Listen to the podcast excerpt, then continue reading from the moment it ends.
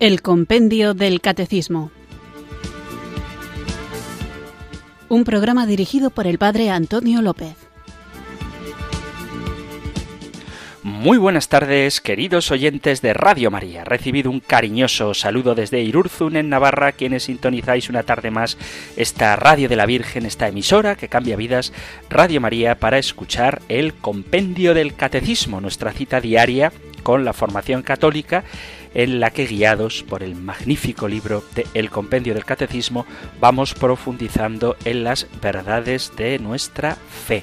Tenemos una madre que es la Iglesia y nosotros como hijos suyos debemos recibir el alimento que ella nos ofrece y ese alimento es lo que el Espíritu Santo le guía para que ella nos lo dé a nosotros. El Espíritu Santo guía a la Iglesia hacia la verdad plena y la Iglesia, como buena madre, como buena administradora, va dándonos a nosotros ese conocimiento cada vez más profundo de esta verdad que nos salva.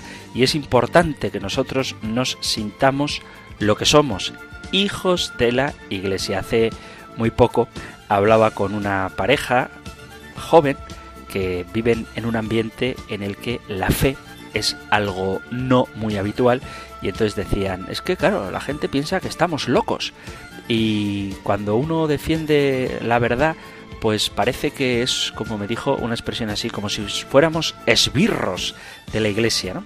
Y esta misma persona, este chico, decía, pero claro, la iglesia no tiene esbirros, la iglesia tiene hijos, y es verdad. Nosotros no estamos enviados al mundo como militares guerreros en el sentido bélico de la palabra, que tienen que, como sea, hacer que todo el mundo acepte impositivamente los criterios que a nosotros nos da la gana, sino que nosotros somos hijos de la Iglesia que luchan por que los hijos de esa madre, de manera especial aquellos bautizados que han olvidado sus raíces cristianas, vuelvan al hogar.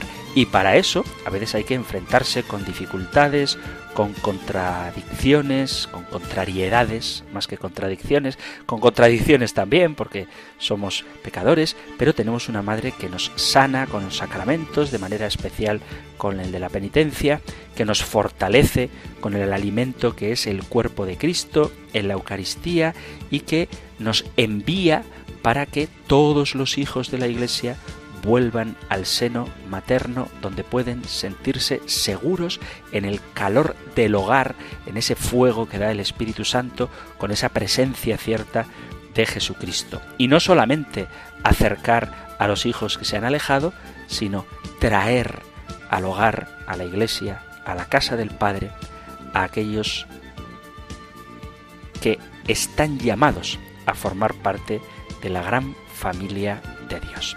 Así que como hijos de la Iglesia, no como esbirros, vamos a invocar juntos el don del Espíritu Santo para que Él nos guíe, nos acompañe durante esta hora y durante toda nuestra vida y seamos la familia de Dios en el seno de la Iglesia. Invoquemos pues el don del Espíritu Santo.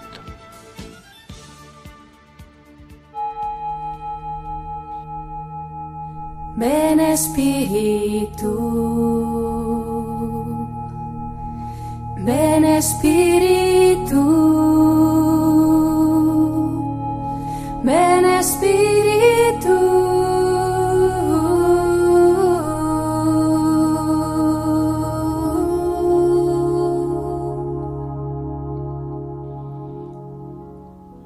Ven Espíritu Creador, visita las almas de tus fieles y llena de la divina gracia los corazones que tú mismo creaste. Tú eres nuestro consolador, don de Dios Altísimo, fuente viva, fuego, caridad y espiritual unción. Tú derramas sobre nosotros los siete dones, tú el dedo de la mano de Dios, tú el prometido del Padre, tú que pones en nuestros labios los tesoros de tu palabra. Enciende con tu luz nuestros sentidos, infunde tu amor en nuestros corazones y con tu perpetuo auxilio fortalece nuestra débil carne. Aleja de nosotros al enemigo, danos pronto la paz, sé tú mismo nuestro guía, y puestos bajo tu dirección, evitaremos todo lo nocivo. Por ti conozcamos al Padre y también al Hijo, y que en ti, Espíritu de entrambos, creamos en todo tiempo. Gloria a Dios Padre, y al Hijo que resucitó, y al Espíritu Consolador, por los siglos infinitos. Amén.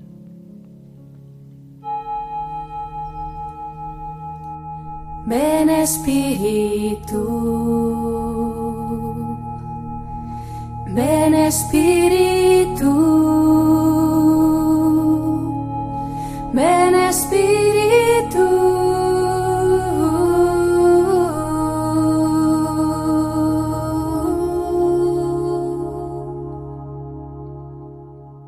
Después de haber invocado juntos el Espíritu Santo y seguros de su compañía, vamos allá con el compendio del catecismo. Os recuerdo, queridos amigos, queridos oyentes, que hace poquito hemos comenzado otro apartado del el tercer capítulo de la primera parte del compendio del catecismo, que nadie se asuste si se pierde un poco con esto de primer capítulo, segunda sección, primera parte, eso es simplemente pues por expresar que hay unas negritas, o mejor dicho, unas rojitas, unas palabras rojas en mayúscula, que dan pie a un nuevo apartado. Lo digo para que nadie se agobie con esto de apartados, capítulos y partes, porque, como decimos, el número es muy fácil de seguir. Pero el número 147 comienza con la parte del credo, creo en la Santa Iglesia Católica. Y hablábamos en un programa introductorio de qué significa la Iglesia como cuerpo de Cristo, qué necesidad tenemos de la Iglesia, en el sentido de que el Dios que se ha revelado se ha revelado en la historia. Y esa historia viva de la comunicación que Dios hace de sí mismo al mundo y de manera plena en Jesucristo se concreta en la presencia histórica de la Iglesia y que por eso es tan importante que conozcamos qué es la Iglesia, puesto que no podemos caer en una adhesión a Jesucristo meramente espiritualista. Cuando alguien dice expresiones del tipo yo no tengo ninguna iglesia o yo creo en Jesucristo pero no creo en la iglesia, en el fondo está negando el realismo de la encarnación y cómo ese misterio del Dios hecho carne ha llegado hasta nosotros a través de la historia precisamente a través del testimonio de aquellos que vieron y que compartieron con Jesús y que transmitieron a las generaciones siguientes, a las más inmediatas primero y las más inmediatas a las siguientes, así hasta nosotros, esa verdad salvadora, esa novedad del amor de Dios que se ha hecho concreto en la persona de Jesucristo, que se mantiene concretamente en el mundo a través de los fieles que forman la Iglesia. Eso es lo que veíamos así muy resumido en un capítulo introductorio sobre esto del misterio de la Iglesia y luego hablábamos ya sí en la pregunta número 147 de qué designamos con la palabra Iglesia. La palabra Iglesia es el pueblo de Dios que convoca y reúne desde todos los confines de la tierra para constituir la asamblea de todos aquellos que por la fe y el bautismo han sido hechos hijos de Dios, miembros de Cristo y templo del Espíritu Santo. Eso decía la pregunta 147. Vamos a dar un pasito más y lo que trataremos hoy lo encontráis en el Catecismo Mayor en los puntos 753 al 757. Nosotros escuchamos ahora la pregunta número 148 del compendio del Catecismo. Número 148. ¿Hay otros nombres e imágenes con los que la Biblia designe a la Iglesia? En la Sagrada Escritura encontramos muchas imágenes que ponen de relieve aspectos complementarios del misterio de la Iglesia. El Antiguo Testamento prefiere imágenes ligadas al pueblo de Dios. El Nuevo Testamento aquellas vinculadas a Cristo como cabeza de este pueblo, que es su cuerpo, y las imágenes sacadas de la vida pastoril, redil, grey, ovejas, agrícola, campo, olivo, viña, de la construcción, morada, piedra, templo y familiar, esposa, madre, familia.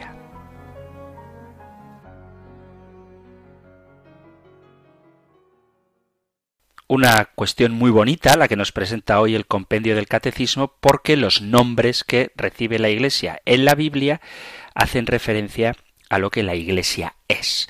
A veces cuando se habla de la Iglesia hay gente que confunde la Iglesia con el templo, con el edificio y desde luego la mayoría de los cristianos medianamente formados sabemos que la Iglesia no es un edificio sino el conjunto de creyentes que profesamos nuestra fe en Jesús. Así que vamos a ver de manera bíblica cuáles son los nombres que tiene la Iglesia en la Biblia y haremos una pequeña reflexión sobre cada uno de ellos. Uno de los nombres que se le da en la Biblia a la Iglesia es el de cuerpo. Se habla de la Iglesia como el cuerpo. Dice la carta a los Efesios en el capítulo primero, leo desde el versículo 22, 22 y 23, dice, y todo lo puso bajo sus pies y lo dio a la Iglesia como cabeza de todo. Ella es su cuerpo, plenitud del que llena todo en todos.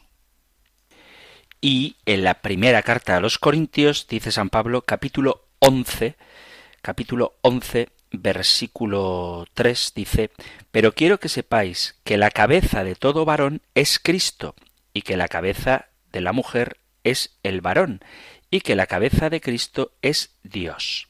Y luego, en el capítulo 12 de la carta a los Corintios, es donde San Pablo desarrolla más esta idea de la Iglesia como cuerpo de Cristo. Dice Carta a los Corintios, primera carta a los Corintios, capítulo 12, versículo a partir del 12. Pues lo mismo que el cuerpo es uno y tiene muchos miembros, y todos los miembros del cuerpo, a pesar de ser muchos, son un solo cuerpo, así es también Cristo. Pues todos nosotros, judíos y griegos, esclavos y libres, hemos sido bautizados en un mismo espíritu para formar un solo cuerpo, y todos hemos bebido de un solo espíritu. Pues el cuerpo no lo forma un solo miembro, sino muchos.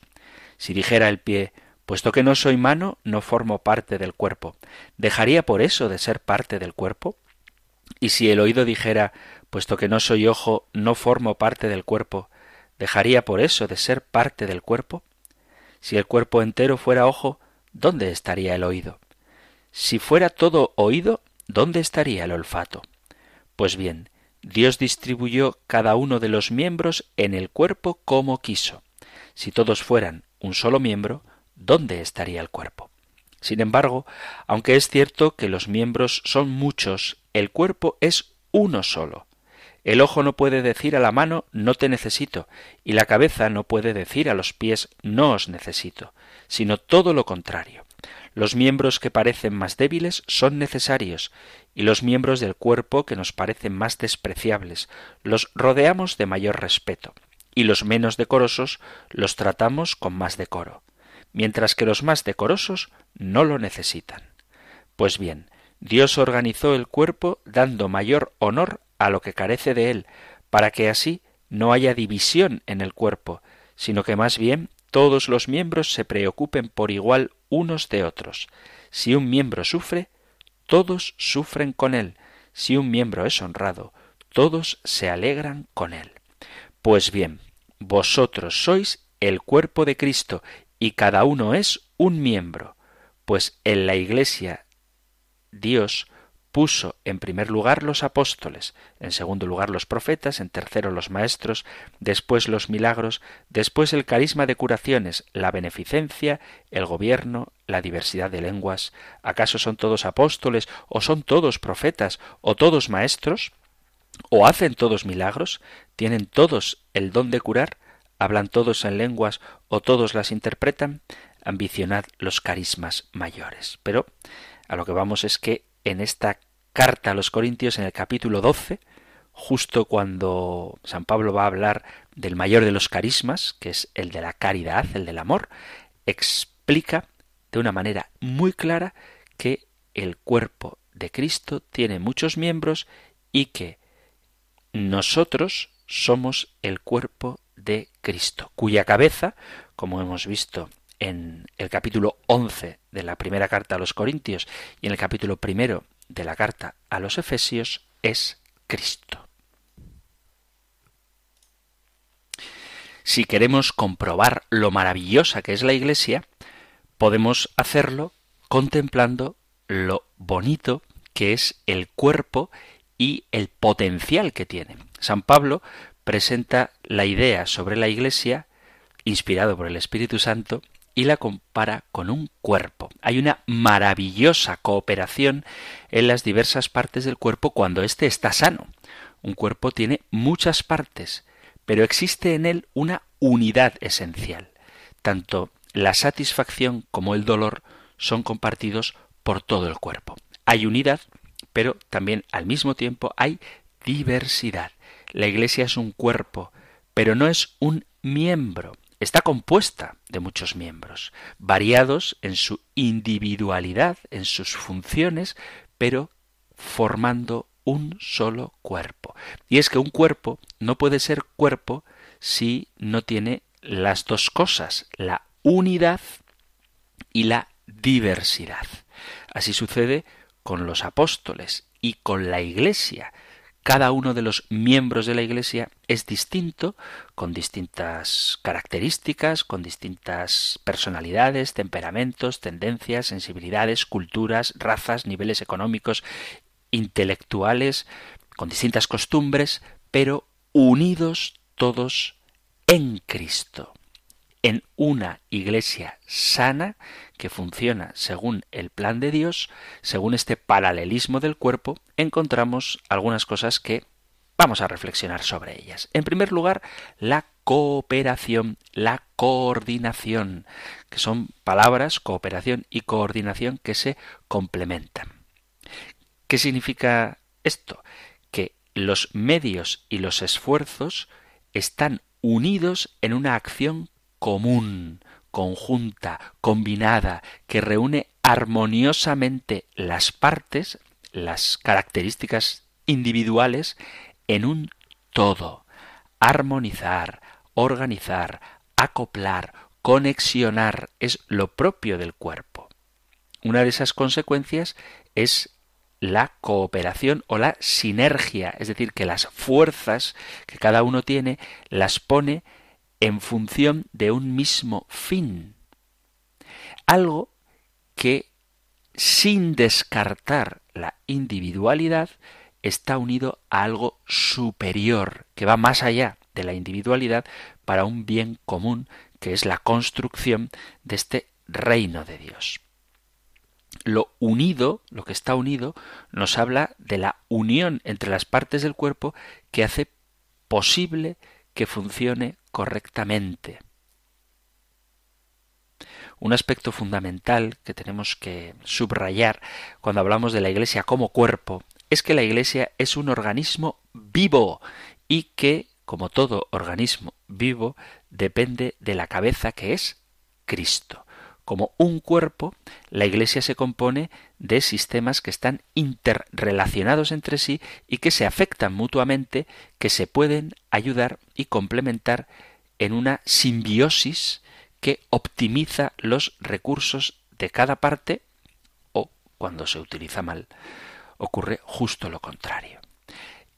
Es un síntoma de una enfermedad grave que en un cuerpo existan duplicidades, que haya divisiones, que cada uno haga lo que le da la gana, que un miembro del cuerpo vaya por libre. Imaginaos el trastorno que supone que una pierna o una mano haga lo que quiere sin tener en cuenta el resto del cuerpo.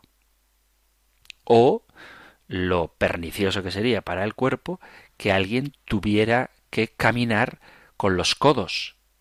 Eso significa que está insano. Lo que caminan son las piernas o que tuviera que leer con las uñas. Es verdad que cuando uno es ciego tiene un déficit en la vista, aprende a leer con la yema de los dedos. Pero lo normal en un cuerpo sano es que las manos sirvan para una cosa y los ojos sirvan para otra. Si está el ojo dañado, tienes que usar la mano para leer, en este caso el braille. Pero si estás sano, lo que cumple cada miembro del cuerpo es lo específico de su singularidad. Por eso, en un cuerpo sano encontramos interdependencia. Los miembros dependen los unos de los otros. Y la idea absurda de la que habla San Pablo en la carta a los Corintios de no te necesito sería algo que denotaría una gravísima enfermedad. En la Iglesia nos necesitamos los unos a los otros. Nos necesitamos todos, tanto para las funciones más visibles, si queréis más espectaculares, como para las invisibles y más necesarias. Es decir, la mano realiza funciones que se ven y son necesarias, pero el riñón realiza actividades todavía más necesarias, pero no se ven. Es decir, que la visibilidad de las partes del cuerpo no implica mayor importancia de la parte del cuerpo. Uno podría vivir sin mano, pero no puede vivir sin corazón. Esto lo digo para que no pensemos que los miembros de la Iglesia son solamente aquellos que se ven, sino que existe una multitud de miembros de este cuerpo místico cuya cabeza es Cristo, el cuerpo de Cristo, que es la Iglesia, que no se ven, pero que forman parte de esta unidad. Y el Señor en su Iglesia une personas diferentes para que tengamos un mismo sentir y una misión única, que es hacer vida la vida de Cristo. Estamos llamados a vivir en una realidad proyectada hacia la eternidad. Y esto es la comunión cristiana, una realidad que edifica y une. Estamos llamados a la igualdad, derribando cualquier muro de separación. Pero esta igualdad esta interdependencia no implica necesariamente la uniformidad. Tenemos que ser conscientes de que la Iglesia, cuerpo de Cristo, lo formamos seres humanos, hombres y mujeres, con nuestras limitaciones, lagunas, deficiencias e imperfecciones. Y hay que aspirar a lo que Dios quiere. Tenemos que mirar al cielo con los pies en la tierra y orientar nuestra vida para aportar a la unidad del cuerpo aquello que es propio. Como dice la carta a los Corintios, el carisma que a cada uno Dios le ha dado. Con lo que somos y tenemos debemos trabajar en armonía en la Iglesia, que consiste precisamente en armonizar los diferentes acordes en una misma melodía.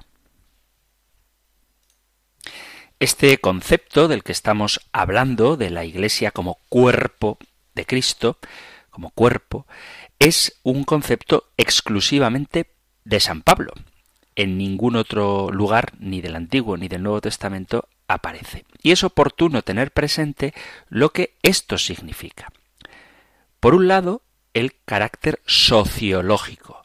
Según esto, el cuerpo está formado por sus componentes y no puede existir sin ellos. Y esto aparece en la carta a los romanos y en la carta a los corintios, donde Pablo asume una imagen que ya existía en la sociología romana. Él dice que un pueblo es como un cuerpo con distintos miembros, cada uno de los cuales tiene su función, pero todos, incluso los más pequeños y aparentemente insignificantes son necesarios para que el cuerpo pueda vivir y realizar sus funciones. San Pablo ve que en la Iglesia hay muchas vocaciones, profetas, apóstoles, maestros, personas sencillas y todos llamados a vivir cada día la caridad y todos necesarios para construir la unidad viviente de este organismo espiritual que es la Iglesia. La otra interpretación hace referencia al cuerpo mismo de Cristo. San Pablo sostiene que la Iglesia no es sólo un organismo, sino que se convierte realmente en el cuerpo de Cristo en el sacramento de la Eucaristía, donde todos recibimos su cuerpo y llegamos a ser realmente su cuerpo. Así se realiza el misterio esponsal, que también aparece la Iglesia como esposa de Cristo, ya lo veremos un poquito más adelante, donde todos son un cuerpo y un solo espíritu en Cristo. Así, la realidad va mucho más allá de la imaginación sociológica. Quiero decir que cuando hablamos de la Iglesia como cuerpo de Cristo y hablamos también de esta diversidad de funciones que cada uno según sus capacidades aporta al cuerpo, estamos expresando además de la dimensión de la dimensión dimensión sociológica de la Iglesia, estamos expresando una verdad que es mucho más profunda.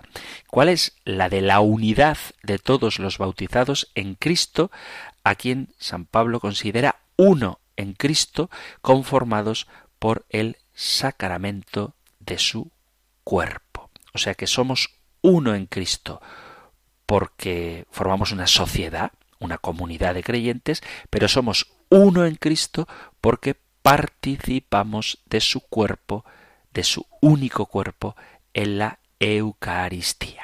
Pero vamos a seguir con otra de las apelaciones, de los nombres que se le dan a la Iglesia en la Sagrada Escritura, pero antes vamos a hacer una pequeña pausa musical.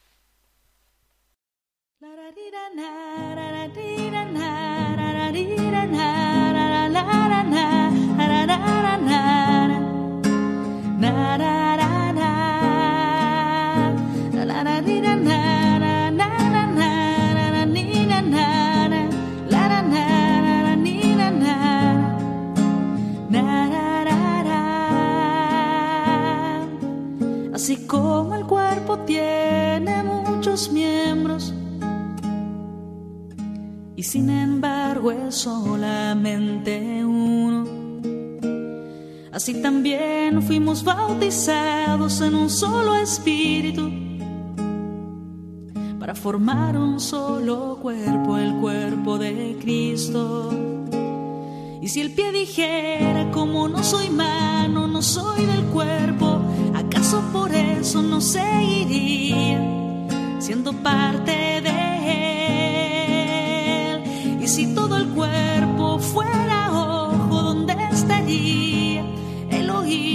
si fuera oído? ¿Cómo podríamos oler? Dios dispuso a cada uno de esos miembros según un plan bien establecido. Porque si todos fueran un solo miembro, ¿dónde estaría todo el cuerpo entero? El ojo no puede decir a la mano, no te necesito, ni decir lo mismo la cabeza a los pies. Más aún los miembros que parecen débiles, más necesarios, son para el cuerpo y los menos dignos adornamos más bien. Si un miembro sufre, todos sufren, y si un miembro lo honran, todos se alegran. El cuerpo de Cristo formamos nosotros.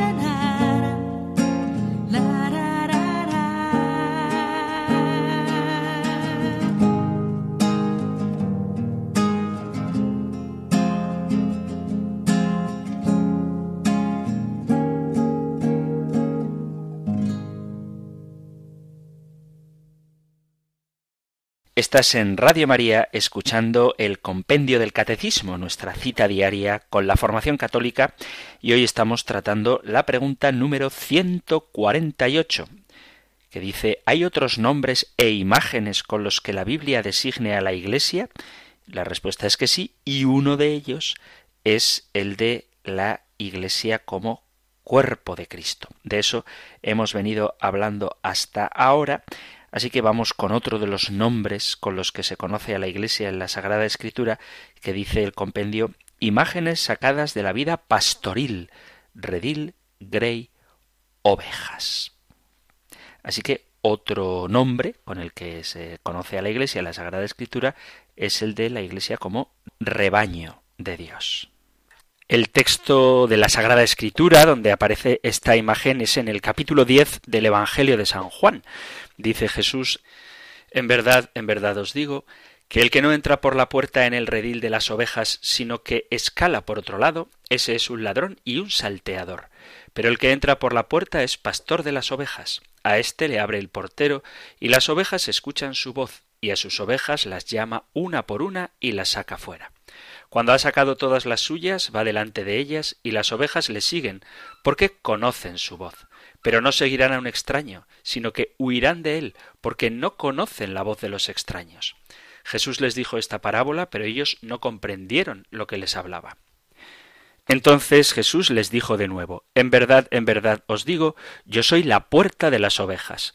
Todos los que han venido delante de mí son ladrones y salteadores, pero las ovejas no les escucharon. Yo soy la puerta. Si uno entra por mí estará a salvo, entrará y saldrá y encontrará pasto. El ladrón no viene más que a robar, matar y destruir. Yo he venido para que tengan vida y la tengan en abundancia. Yo soy el buen pastor. El buen pastor da la vida por las ovejas. Pero el asalariado que no es pastor, a quien no pertenecen las ovejas, ve venir al lobo, abandona las ovejas y huye, y el lobo hace presa en ellas y las dispersa, porque es asalariado y no le importan nada las ovejas. Yo soy el buen pastor, y conozco mis ovejas, y las mías me conocen a mí, como me conoce el Padre, y yo conozco a mi Padre, y doy mi vida por las ovejas. También tengo otras ovejas que no son de este redil. A esas las tengo que conducir y escucharán mi voz, y habrá un solo rebaño, un solo pastor. También en el Evangelio de Lucas tenemos la parábola del pastor que pierde una oveja y deja a las noventa y nueve para buscar a la descarriada. Lucas 15, a partir del versículo 3, dice, Entonces les dijo esta parábola, ¿Quién de vosotros que tiene cien ovejas, si pierde una de ellas, no deja a las noventa y nueve en el desierto y va a buscar la que se perdió hasta que la encuentra? Y cuando la encuentra, la pone contento sobre sus hombros, y llegando a casa convoca a los amigos y vecinos y les dice Alegraos conmigo, porque he hallado la oveja que se me había perdido. Os digo que de igual modo habrá más alegría en el cielo por un solo pecador que se convierte que por noventa y nueve justos que no necesitan conversión. Fijaos que en la Iglesia tenemos un buen pastor que conduce a ese rebaño con una voz inconfundible. Mis ovejas, dice el Evangelio de San Juan en el capítulo 10, mis ovejas oyen mi voz. Y este es uno de los distintivos del rebaño. La clave es escuchar la voz del pastor.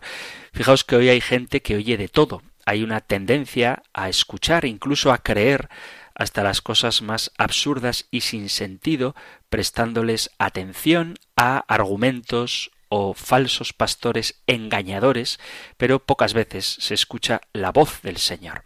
Las auténticas ovejas, las que están en el rebaño del Señor, en la Iglesia, identifican la voz de su Señor.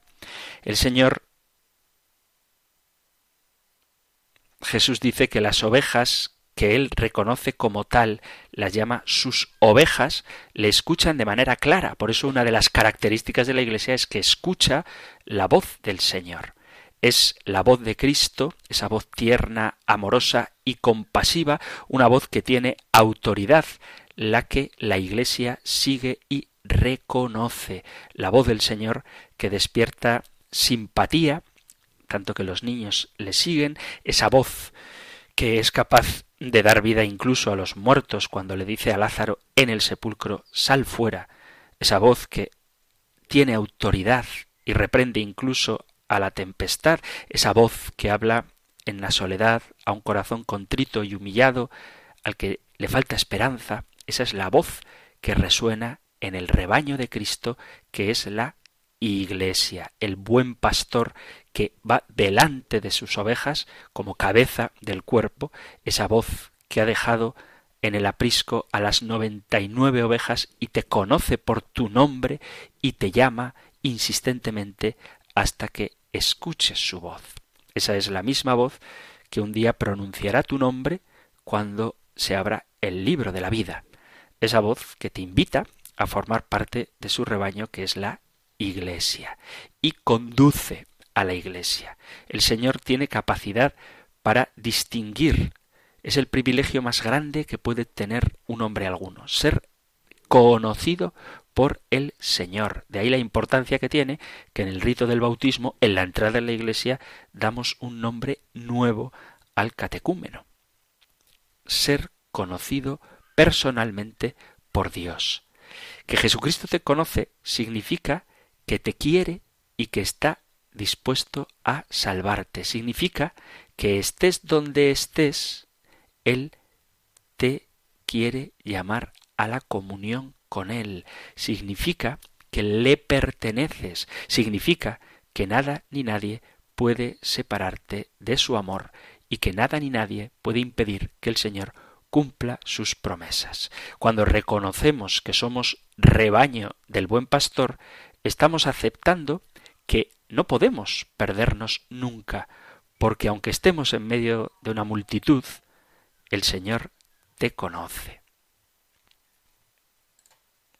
Además, este buen pastor nos conduce hasta la puerta. Jesús mismo dice en el Evangelio de San Juan, en el capítulo 10, en el versículo 9, que Él es la puerta.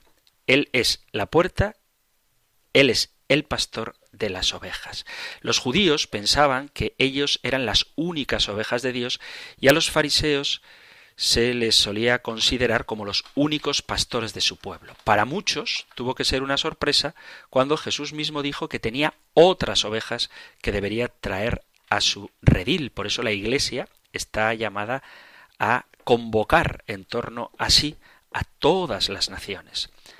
Hay puertas que son exclusivas para cierto tipo de personas, hay lugares donde no todo el mundo puede entrar, pero Jesús es la única puerta donde todos pueden venir y por donde todos pueden pasar. Es Él el que dice, el que viene a mí no le echaré fuera.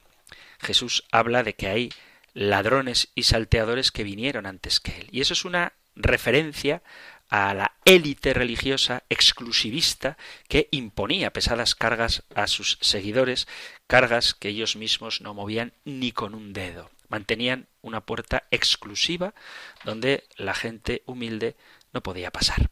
Pero Jesús es todo lo contrario. Él es la puerta abierta para el despreciado zaqueo, lo es también para la mujer samaritana, mal vista por la sociedad, también para María Magdalena, incluso para Pedro y sus compañeros. Lo es el pastor la puerta para los leprosos que estaban excluidos de la sociedad. Y sigue siendo una puerta abierta para todo aquel que cree en él, no se pierda, sino que tenga vida eterna. La comparación que Jesús hace con el buen pastor, el redil y sus ovejas es clara a la hora de mostrar la relación que existe entre Cristo y su iglesia. Y además es una comparación muy bonita. Es el discurso que hemos leído del Evangelio de San Juan, donde Jesús afirma, de cierto, de cierto os digo, en verdad, en verdad os digo, que el que no entra por la puerta del rey de las ovejas, sino que va por otra parte, es ladrón y salteador, mas el que entra por la puerta es el pastor de las ovejas. Al leer esta comparación que Jesús hace, al escuchar estas palabras de Jesús, podemos comprender que Jesús es el buen pastor y que su iglesia se compara con el rebaño. En toda la historia de la humanidad nadie que yo sepa, ha comparado a un grupo de personas ni a ninguna organización con las ovejas, porque nadie quiere compararse con estos animales. A veces parece que cuando hablamos de rebaño estamos diciendo que nosotros somos unos borregos y no es verdad. A nadie se le ocurre escoger como lema una oveja. Hay tigres, panteras, leones, pero no ovejas. ¿Por qué?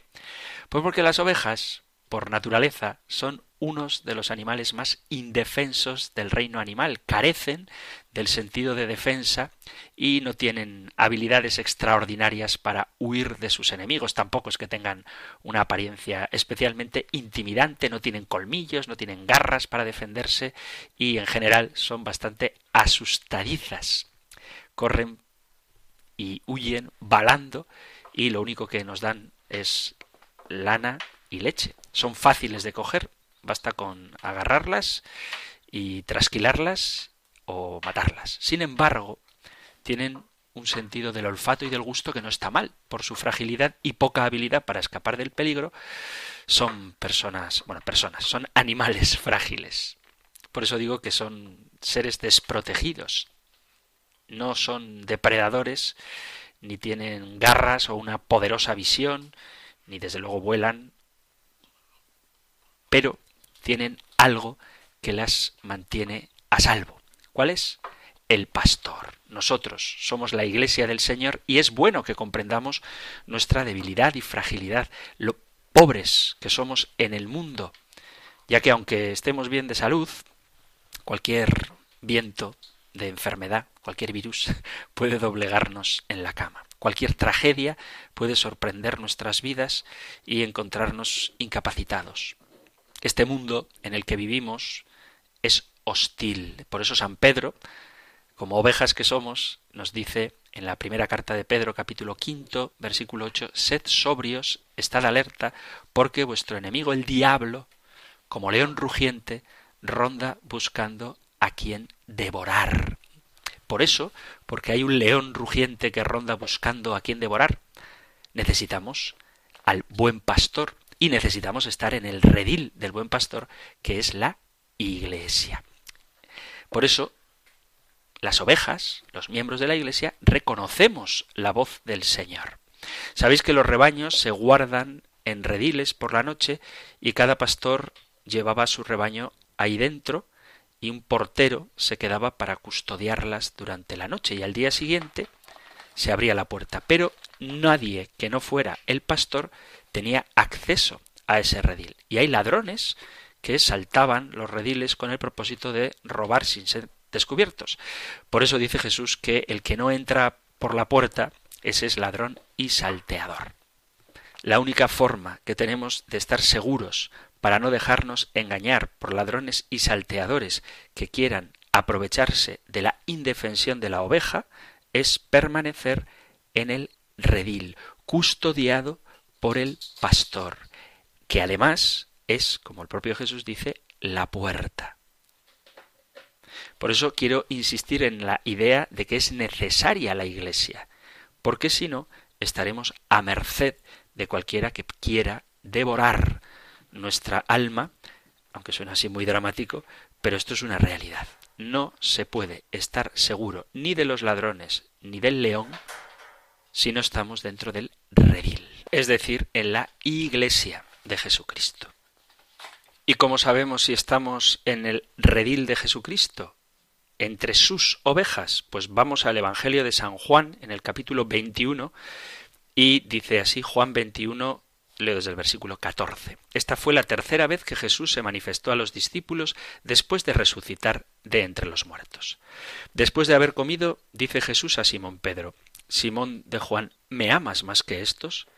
Le dice él, Sí, Señor, tú sabes que te quiero. Le dice Jesús, apacienta mis corderos. Vuelve a decirle por segunda vez Simón de Juan, ¿me amas? Le dice él, Sí, Señor, tú sabes que te quiero. Le dice Jesús, apacienta mis ovejas. Le dice por tercera vez Simón de Juan, ¿me quieres? Se entristeció Pedro de que le preguntase por tercera vez, ¿me quieres? Y le dijo, Señor, tú lo sabes todo, tú sabes que te quiero. Le dice Jesús, apacienta mis ovejas. Las ovejas de Jesús son aquellas que están apacentadas por Pedro.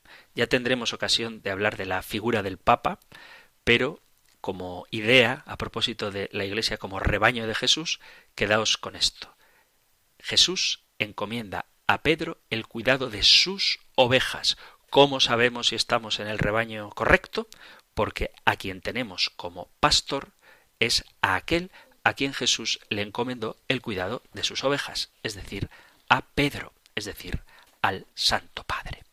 Y el mismo Pedro, consciente de su misión como pastor del rebaño de Jesucristo, dice en la primera carta de Pedro, en el capítulo 5, dice Primera de Pedro 5, a los ancianos en a los ancianos que están entre vosotros les exhorto yo, anciano como ellos, testigo de los sufrimientos de Cristo y partícipe de la gloria que está para manifestarse, apacentad la grey de Dios que os está encomendada, vigilando, no forzados, sino voluntariamente según Dios, no por mezquino afán de ganancia, sino de corazón, no tiranizando a los que os ha tocado cuidar, sino siendo modelos de la grey. Vemos como Pedro, consciente de su misión y de su vocación, invita a los ancianos, a los presbíteros, a que cuiden la grey, el rebaño de Jesús.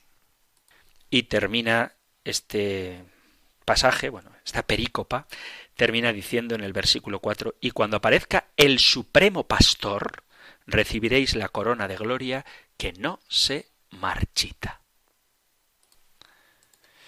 Entonces vemos como Jesús es el pastor verdadero y bueno que se opone al pastor asalariado a quien no le importan las ovejas porque no son suyas y que hace el trabajo solo por la paga, no se preocupa ni de defenderlas y cuando viene el lobo huye abandonándolas. Sin embargo, Jesús es el pastor verdadero que nos defiende y nos salva de las situaciones difíciles y peligrosas mediante la luz de su palabra que se proclama en la Iglesia, la fuerza de su presencia que se hace real y eficaz en los sacramentos.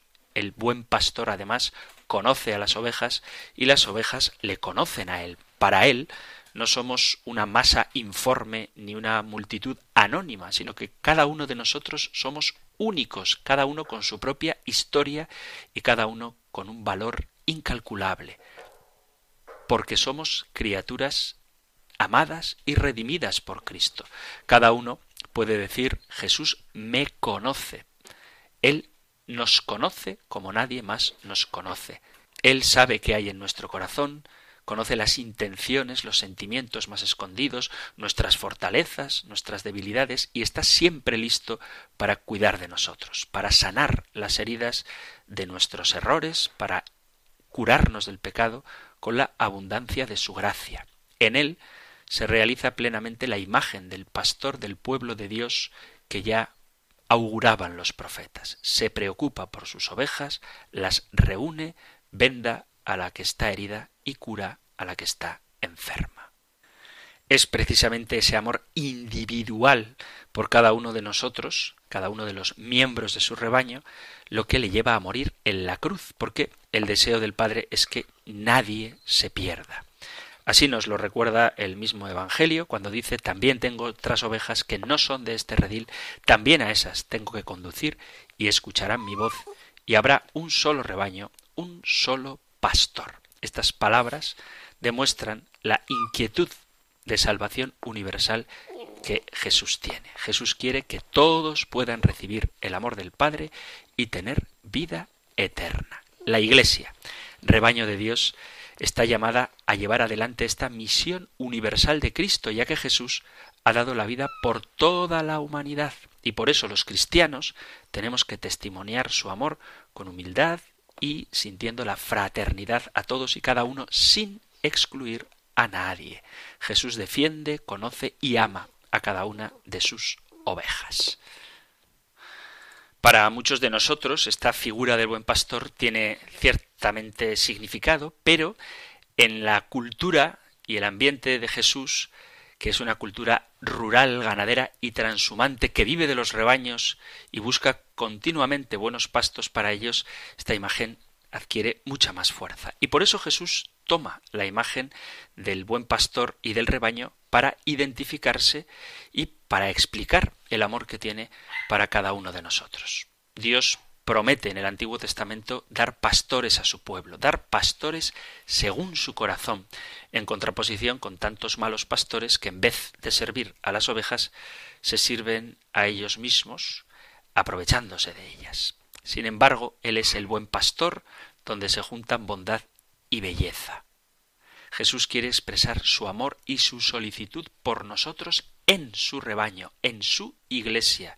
Se preocupa por nosotros, nos cuida, nos alimenta con su cuerpo, nos conoce por nuestro nombre, nos llama para que le sigamos y seamos ovejas de su rebaño, nos libra de los peligros y nos defiende cuando viene el lobo, dando incluso su vida por nosotros. Él no huye ante la dificultad, porque a Él sí que le importamos. Por eso nos ha puesto en su iglesia, para que estemos protegidos y guardados por los pastores que él mismo ha instituido, cuya misión es fundamentalmente identificarnos con Cristo a quien representamos, hacer actual la solicitud por el rebaño que se nos confía, de manera que conozcamos a las ovejas, las amemos y estemos dispuestos a gastar nuestras vidas por ellas como el buen pastor. Un buen pastor que lo mismo que los pastores, lo mismo que la Iglesia, tiene predilección por las ovejas descarriadas, tanto que muestra Jesús que está dispuesto a dejar todo para salir en busca del que se encuentra perdido. Por eso la Iglesia, como rebaño de Dios, es el lugar donde se nos garantiza la protección, el cuidado, el cariño, el conocimiento personal, la atención individual en una hermosa comunidad que es la Iglesia Católica, el rebaño del Señor. Queridos amigos, queridos oyentes, hemos llegado al final del tiempo para el programa de hoy. Hemos visto dos de las imágenes con las que se conoce a la Iglesia en la Sagrada Escritura, el cuerpo de Cristo y el rebaño del Señor, y con el favor de Dios, el próximo programa continuaremos, intentaré ser más rápido para que nos dé tiempo a acabar con las demás imágenes de las que nos habla el compendio del catecismo, pero me parece interesante detenerme en ellas porque no son simplemente nombres, sino que expresan una realidad muy profunda que nos hablan de cuál es la identidad de la Iglesia a la que nosotros pertenecemos, amamos y estamos llamados a hacer crecer, conociéndola, defendiéndola y compartiendo el gozo de tener una familia en la que podemos sentirnos seguros y a salvo de los peligros. Y si nos vemos heridos o enfermamos, tenemos un buen pastor que cuida de nosotros. Si tenéis algo que compartir, si queréis dar vuestro testimonio, hacer alguna pregunta, sabéis que Radio María tiene a vuestra disposición la dirección de correo electrónico compendio arroba radiomaria.es compendio arroba radiomaria.es y el número de teléfono solo para WhatsApp 668 594 383 que podéis enviar vuestros mensajes escritos o un audio y ahí compartir y enriquecer este programa con vuestra participación. Termino ahora dándoos la bendición del Señor. El Señor te bendiga y te guarde el Señor ilumine su rostro sobre ti y te conceda su favor. El Señor te muestre su rostro y te conceda la paz. Muchísimas gracias por estar ahí. Gracias por escuchar el compendio del catecismo y si queréis volveremos a encontrarnos en un próximo programa. Un fuerte abrazo.